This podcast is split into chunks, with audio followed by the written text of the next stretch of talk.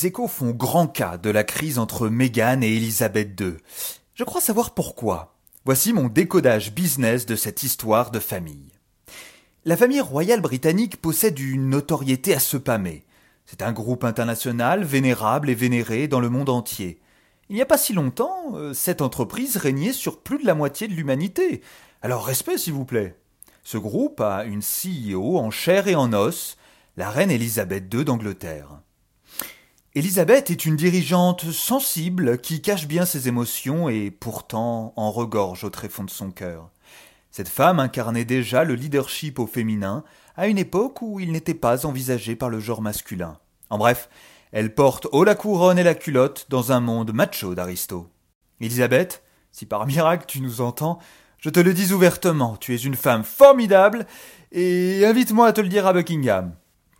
Elisabeth a, comme tout CEO, une obsession. Croître. C'est sa vocation de laisser à Charles un royaume plus fort, plus grand, plus puissant que lors de sa coronation. Or, il n'existe sur Terre que deux types de croissance. La croissance par acquisition, ce sont les mariages, certes un peu arrangés, euh, des princes et princesses, l'équivalent des M&A de nos sociétés si vous préférez, et la croissance organique, celle des organes reproducteurs des couples princiers qui travaillent corps à corps à produire chaque année des bébés si bien habillés l'équivalent de nos produits conçus en RD, mis ensuite sur le marché. Elisabeth avait pour devise un dicton bien usité en entreprise. On ne change pas une stratégie qui gagne.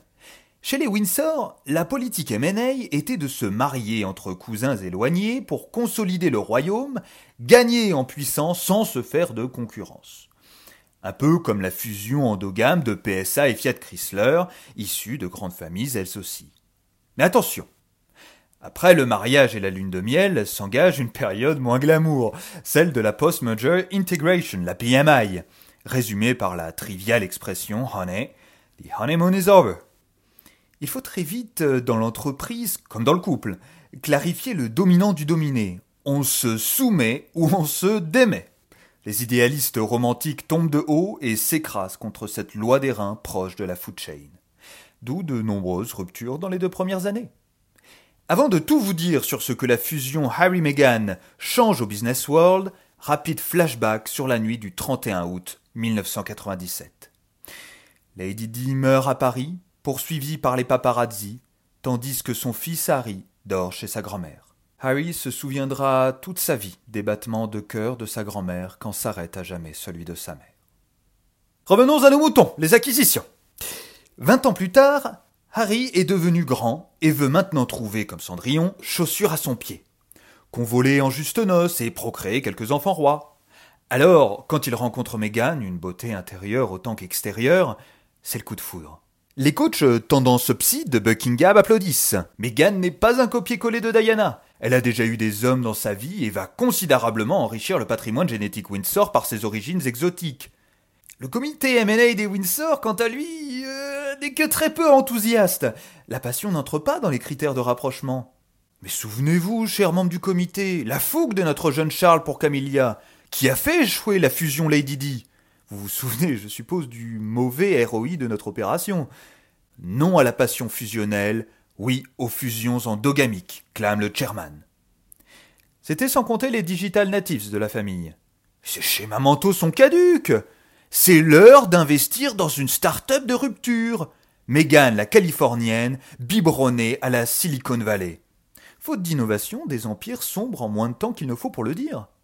Notre fusion entre cette roturière ricaine et notre prince rouquin n'est pas une menace pour la couronne, mais une opportunité historique de percer dans les classements de diversité en entreprise.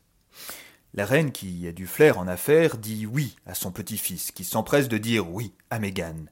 Cette future licorne saute de joie en croyant vivre un conte de fées à la Disney.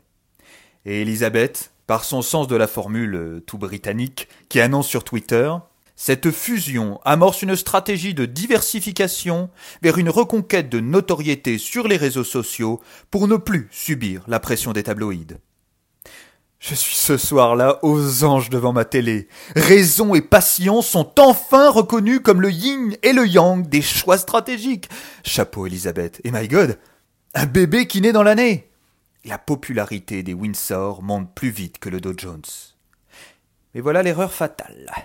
La reine, comme tant d'entreprises, intègre cette start-up prometteuse comme une entreprise endogame. Elisabeth est restée sur ses schémas mentaux d'antan en matière d'intégration. Or, Meghan n'est pas moderne, mais post-moderne. C'est une businesswoman qui s'assume et qui en veut.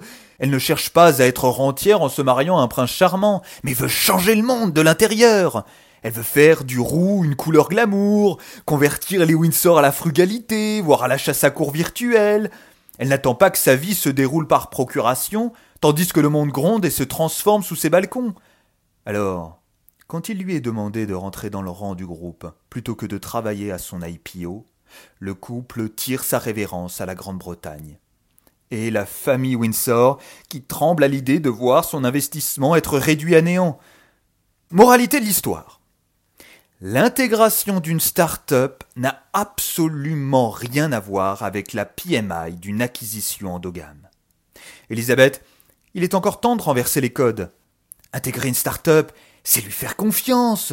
Ce n'est pas la soumettre, mais lui offrir un nouveau défi. Inspire-toi de TripAdvisor, qui a servi à Bertrand chez l'Esperger sur un plateau d'argent l'opportunité de planter sa forque dans le monde entier. Elisabeth, call me now pour un coaching de tes équipes M&A avant qu'il ne soit trop tard. Here's my number. Plus 33 622 02 34 03. God save the Queen and long live Harry and Meghan.